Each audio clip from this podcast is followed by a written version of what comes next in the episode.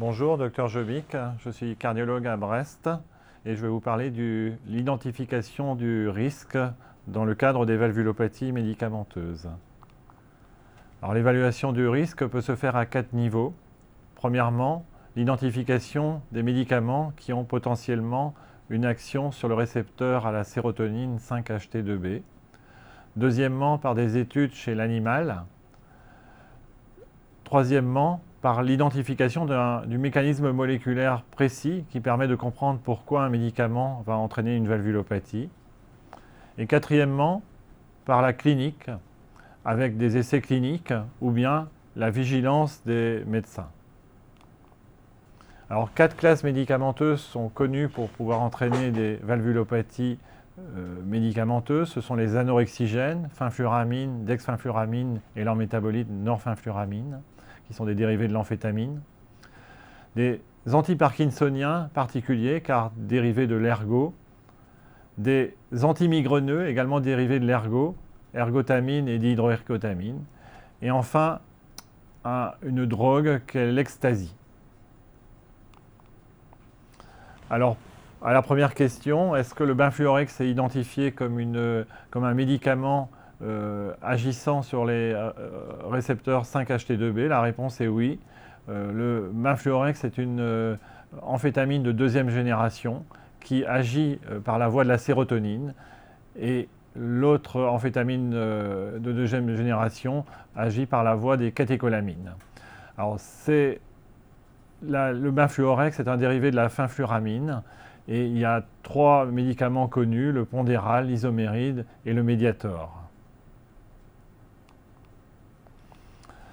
Le benfluorex a été décrit en 1970 et les fenfluramines ont des activités anorexiques et sans activité centrale liée aux amphétamines et donc représentaient une classe médicamenteuse potentiellement intéressante avec une activité euh, adipokinétique et une meilleure tolérance aux hydrates de carbone.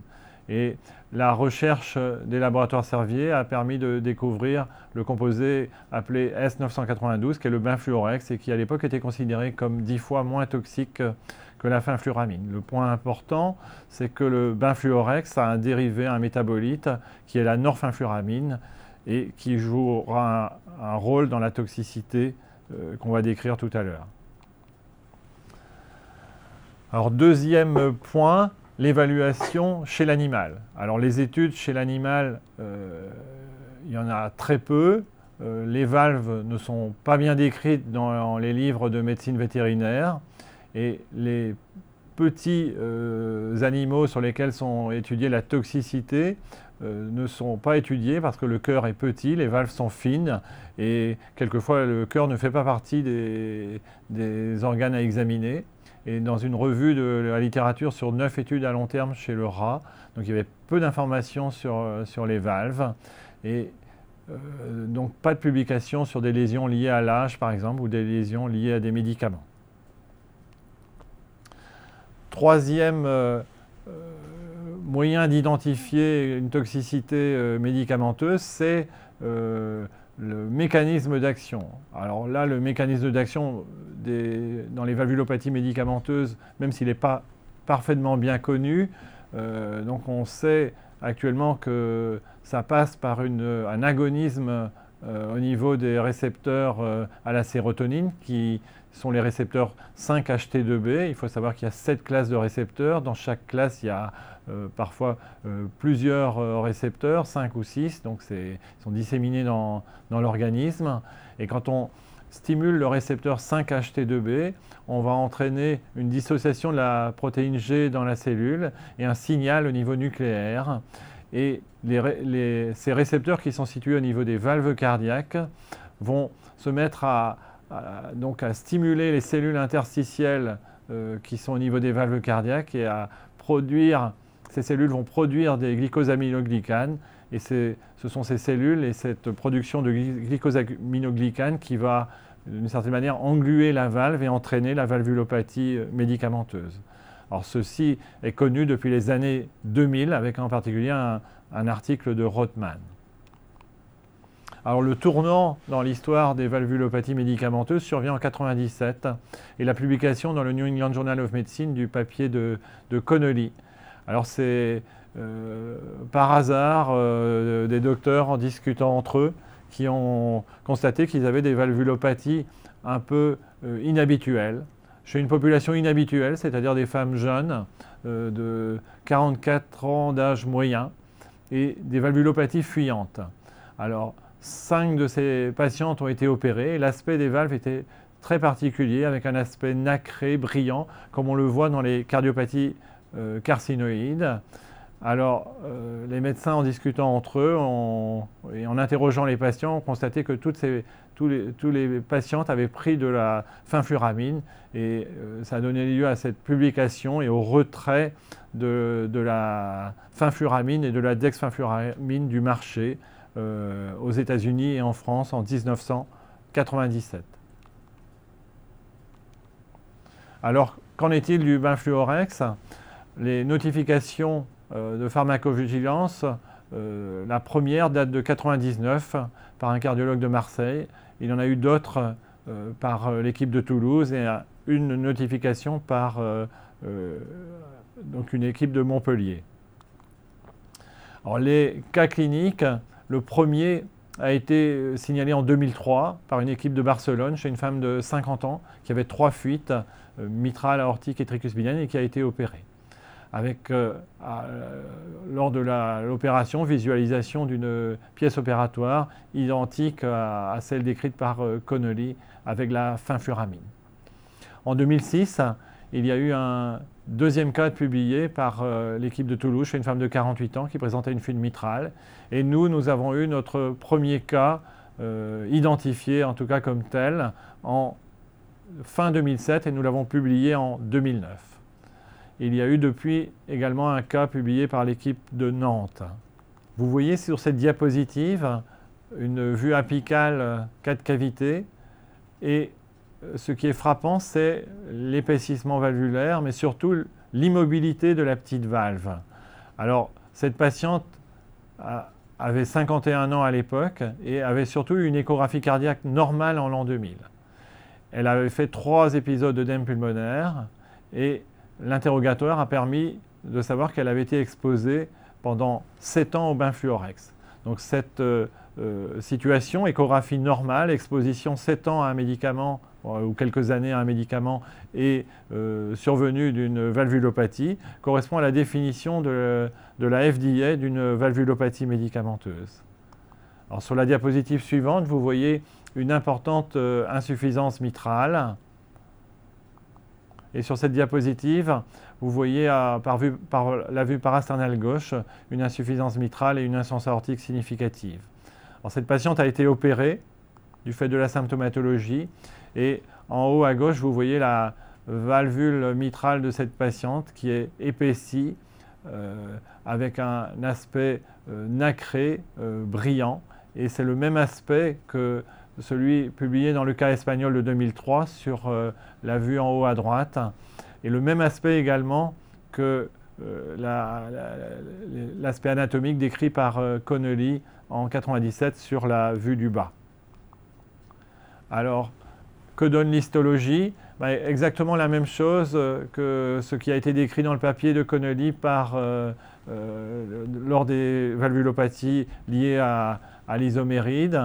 Euh, donc sur la vue de gauche, vous voyez une valvule normale avec une structure normale conservée au centre et tout autour de, la partie normale, on voit donc des glycosaminoglycanes donc, qui engluent la valve.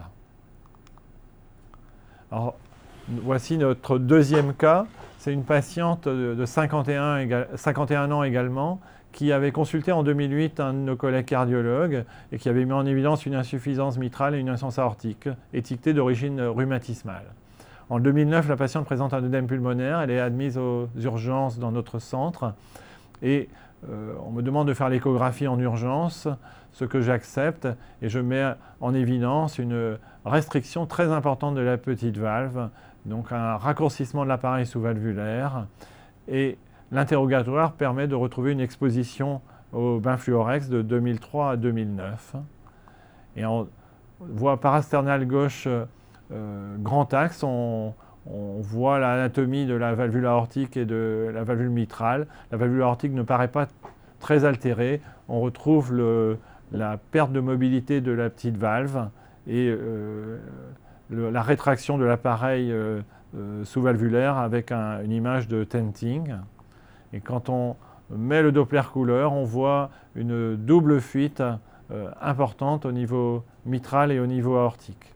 Alors, cette patiente a bénéficié d'un traitement médical dans un premier temps, était bien améliorée, et malheureusement, quelques mois plus tard, elle a fait un œdème pulmonaire avec un arrêt cardiaque anoxique et elle est décédée en réanimation euh, de lésions cérébrales irréversibles.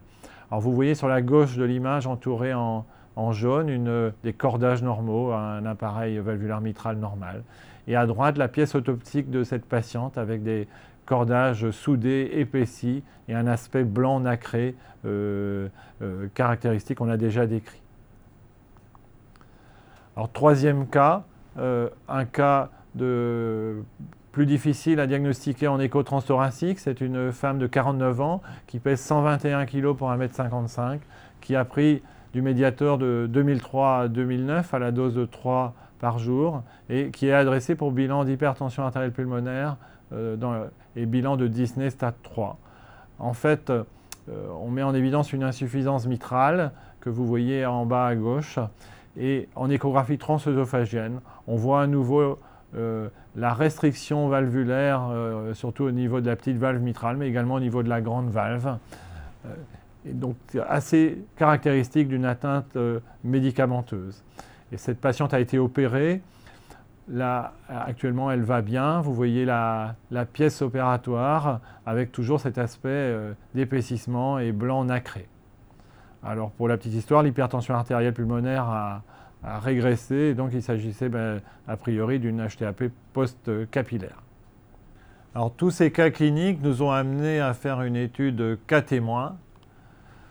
Nous avons, avec euh, le docteur Frachon et le docteur Étienne ainsi que le docteur Legal euh, recherchaient tous les patients hospitalisés pour insuffisance mitrale entre 2003 et 2009. Et nous avons repéré les patients qui présentaient une insuffisance mitrale d'étiologie euh, inexpliquée.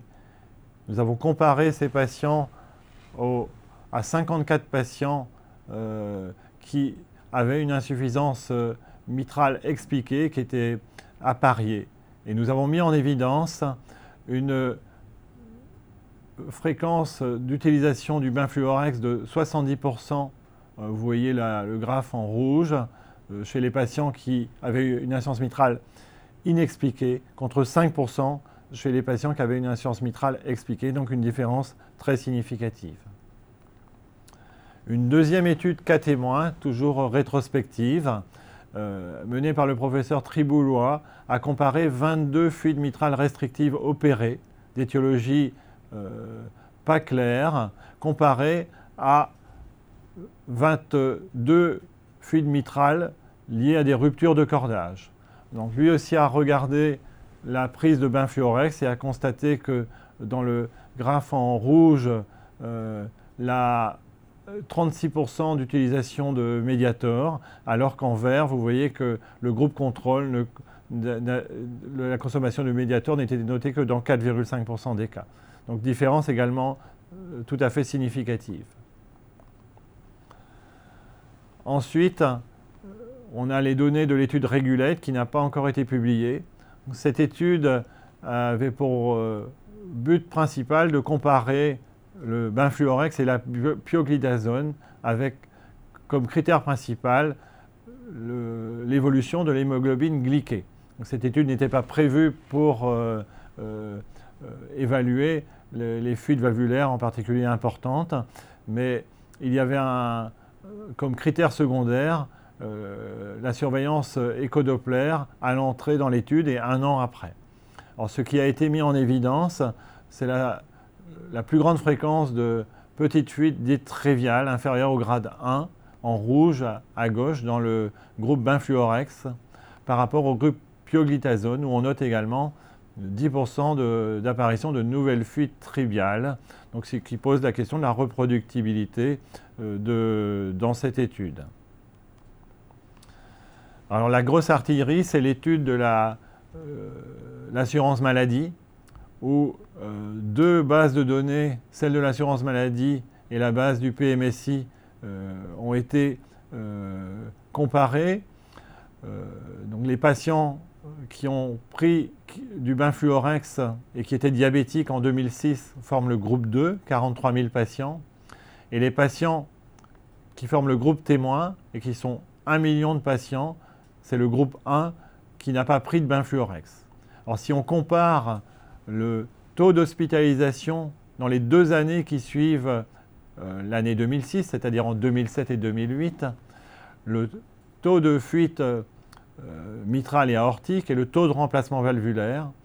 On voit qu'il y a un autre ratio euh, à 3,1 euh, pour le médiator pour les hospitalisations pour fuite valvulaire, à 2,6 en vert pour les fuites mitrales, à 4,4 en rouge pour les fuites aortiques et à 3,9 pour les remplacements valvulaires.